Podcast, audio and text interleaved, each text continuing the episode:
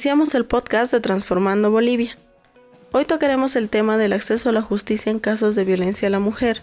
Bolivia se encuentra entre los tres primeros países de Sudamérica con el mayor índice de feminicidios por año. Según la información oficial para 15 países de América Latina y el Caribe, se muestra que al menos 3.000 mujeres son víctimas de feminicidio por año. Bolivia registra casi diario casos de feminicidio, siendo una cifra alarmante que se debe cambiar. Entendemos que el problema es estructural no solo en el país, sino en el mundo. Y según datos del Ministerio Público, se ha registrado 93 feminicidios al 12 de octubre del 2020 concentrando su mayor cantidad en La Paz con 35 casos, Santa Cruz con 15, Cochabamba con 12, Oruro con 12, Beni con 6, Potosí con 5, Chuquisaga con 4, Pando con 2 y Tarija con 2. Desde este podcast quisiéramos reflexionar un periodismo con enfoque de género que pueda abordar el acceso a la justicia de mujeres que sufren algún tipo de violencia, las normativas que respaldarían el acceso a la justicia de estas mujeres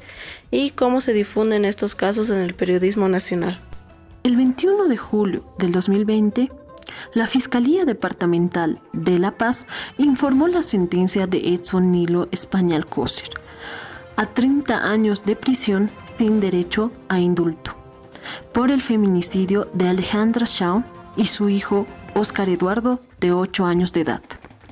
El autor Edson España, según el informe de la FELCB, agredió brutalmente a su pareja Alejandra, de 35 años, y la apuñaló 10 veces hasta matarla.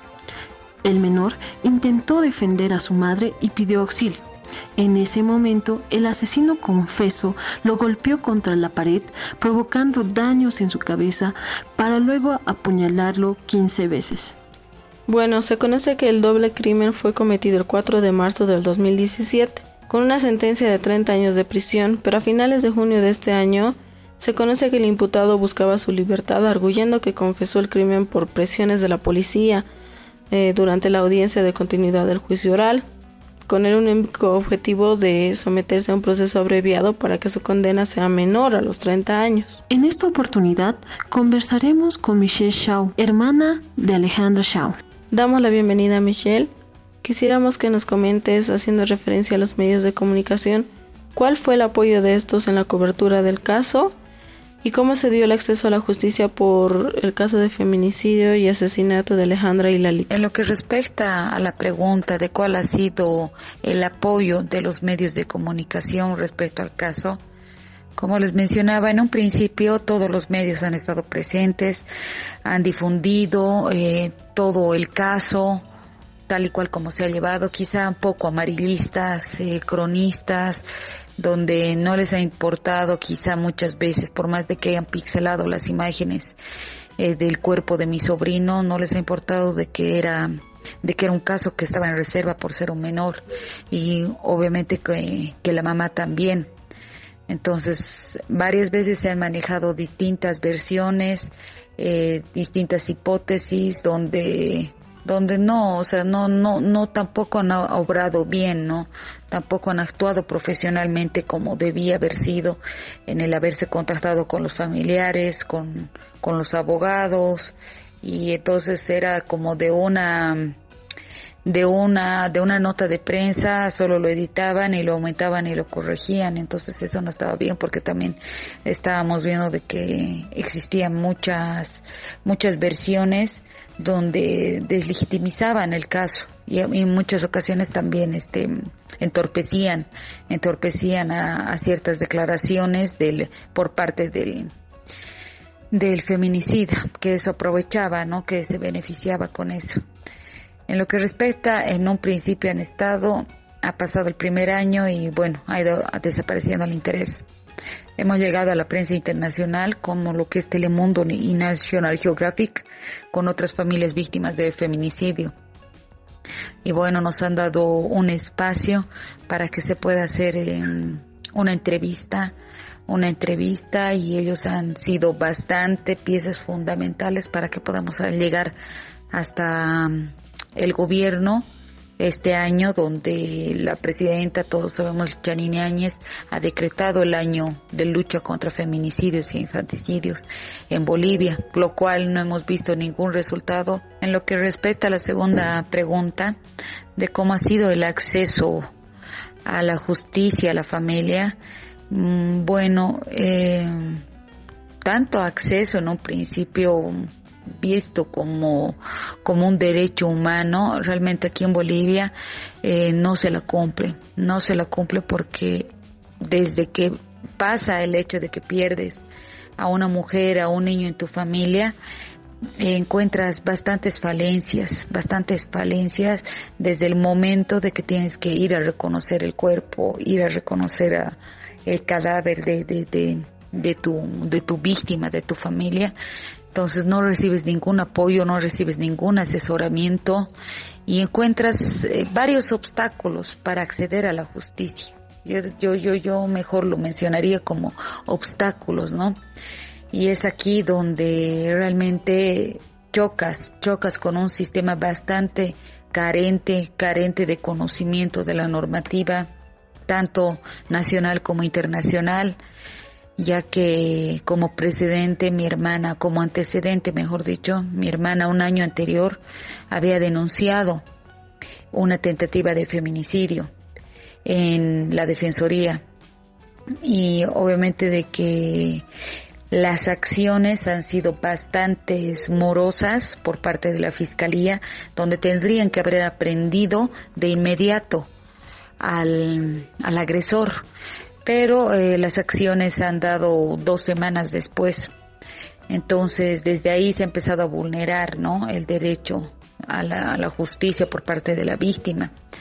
Lo segundo es de que no, realmente, realmente encuentras eh, un desconocimiento total por parte de las instituciones, ya que los servicios también legales, eh, los SLIMS, no, no obran como deberían obrar de una tentativa de feminicidio que mi hermana tenía el 2016 con 18 días de impedimento, cambiaron la figura penal a violencia doméstica.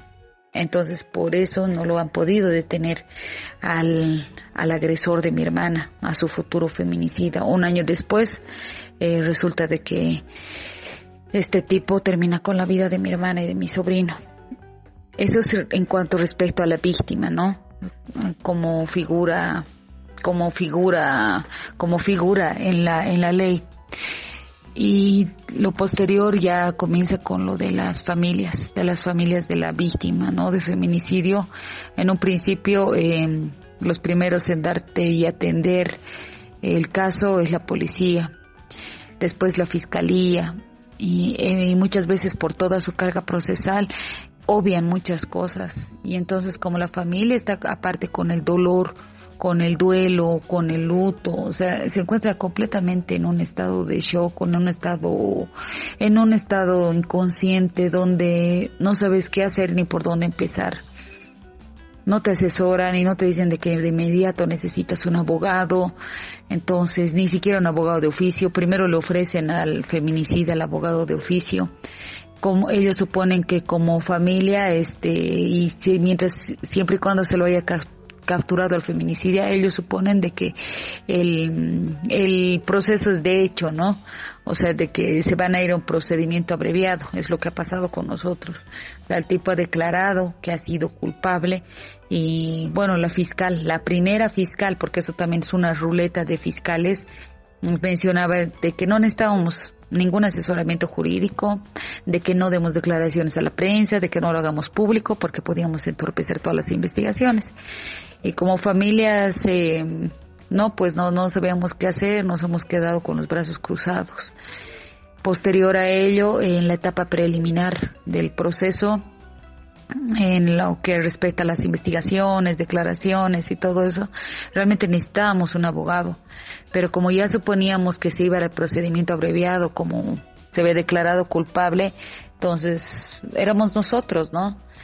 Y bueno, y el proceso se ha ido dando. Entonces eran suspensiones de audiencias, eran reconstrucciones minuciosas, donde nosotros, los familiares de la víctima, teníamos que, que pagar fotos, fotocopias, hasta pasajes eh, a la policía y en casi todas las instancias. Todas las, son, son, son, son instituciones tan burocráticas y lamentablemente corruptas porque no hay otro nombre donde el propio secretario de una fiscalía, de un juzgado, te pide para las fotocopias. Lo que una fotocopia eh, te vale, por ejemplo, el informe forense, te puede valer 25 bolivianos, ellos te sacan 100 bolivianos. Entonces muchas familias por eso dejan los procesos porque realmente se cansan. Es así de que a nosotros nos han ido vulnerando los derechos, no teníamos abogados hasta antes de que sea la sentencia.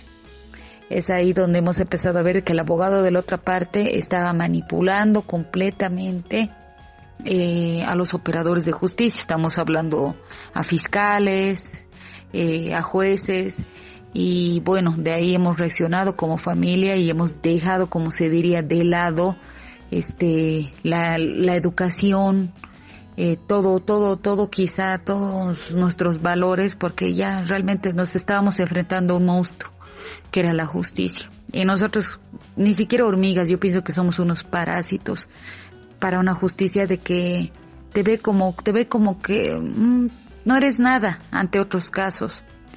Entonces hemos empezado a llamar a los medios de prensa, hemos empezado a apoyarnos en activistas feministas, activistas, colectivos, organizaciones, hemos empezado a hacer presión social, hemos empezado a bloquear calles, hemos empezado a hacer marchas, Ministerio de Justicia, Fiscalía, eh, FELCC, FELCB, entonces para que realmente nos escuchen y nos puedan atender qué era lo que estaba pasando.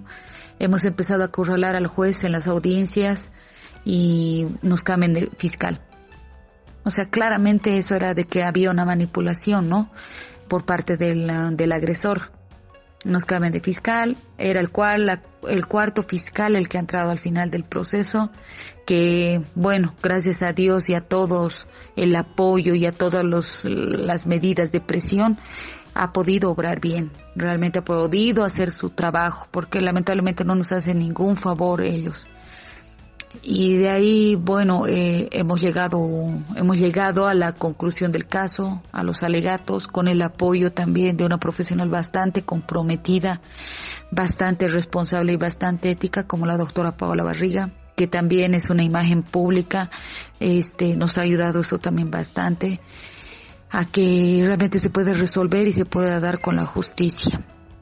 Lo en, al concluir eh, la sentencia le, han, le han dado al feminicida 30 años sin derecho a indulto en el penal de Chonchocoro. Y además nosotros este vamos a proseguir aún está en la casación en el ministerio en el TSJ en el Tribunal Supremo de Justicia en Sucre y bueno, vamos a seguir un proceso, vamos a presentar la denuncia a la, a la Comisión Interamericana de Derechos Humanos por todas estas irregularidades, por todas estas negligencias e inoperancias de los operadores de justicia. Cuando mi hermana había ido a denunciar, se podía haber prevenido este feminicidio e infanticidio.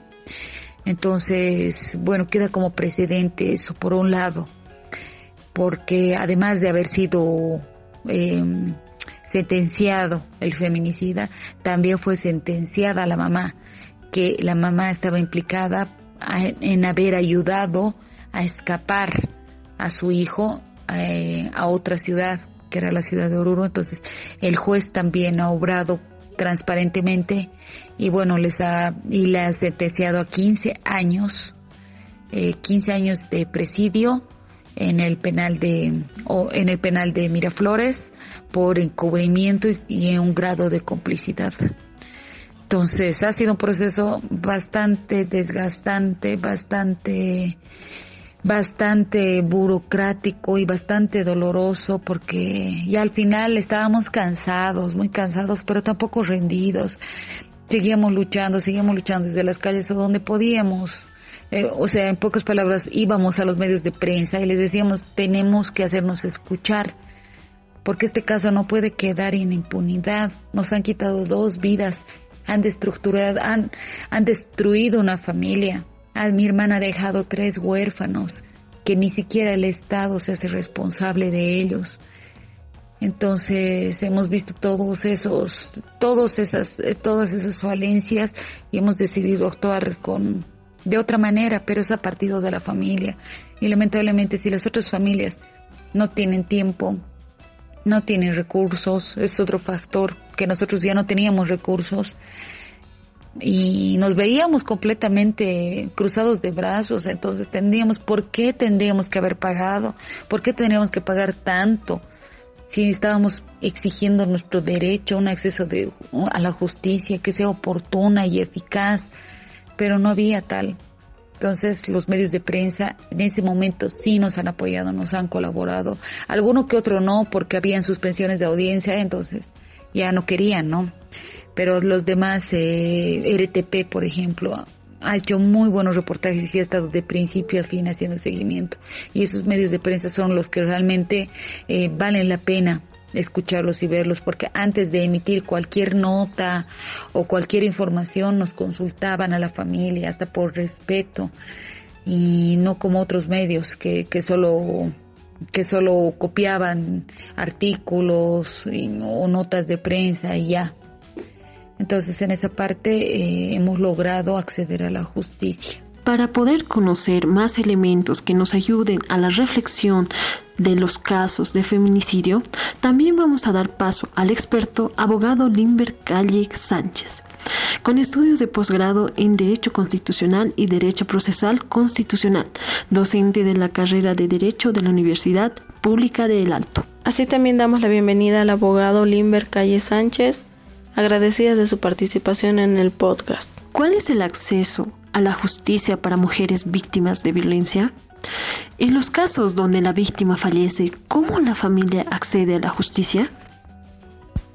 Respondiendo a la primera pregunta, el acceso a la justicia es un derecho fundamental que debe garantizarse en una sociedad democrática, participativa e igualitaria.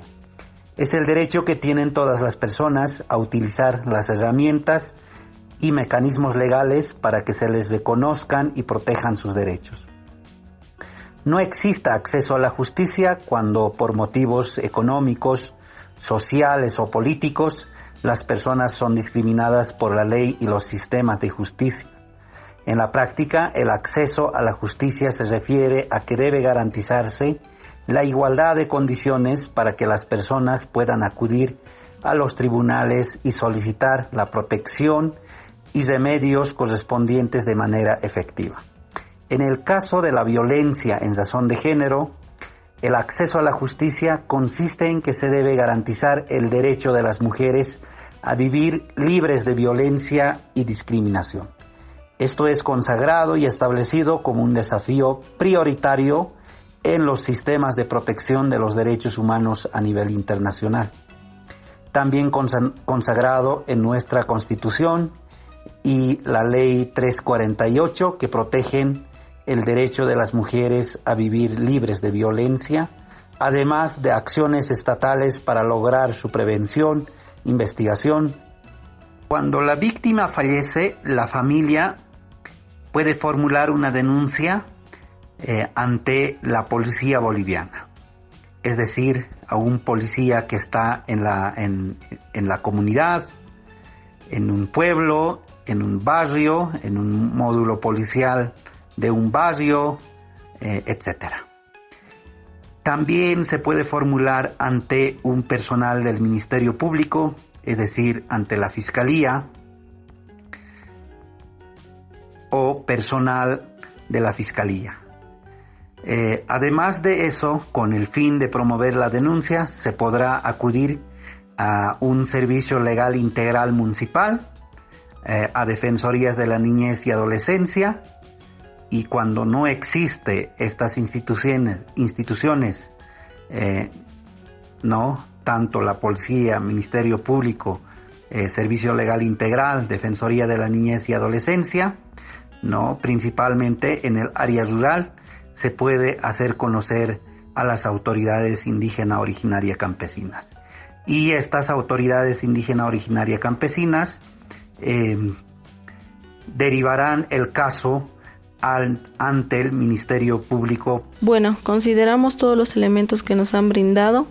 Debemos de entender que todo producto que revele información sobre casos de violencia debe estar marcado por el respeto a la víctima, su familia y la sociedad.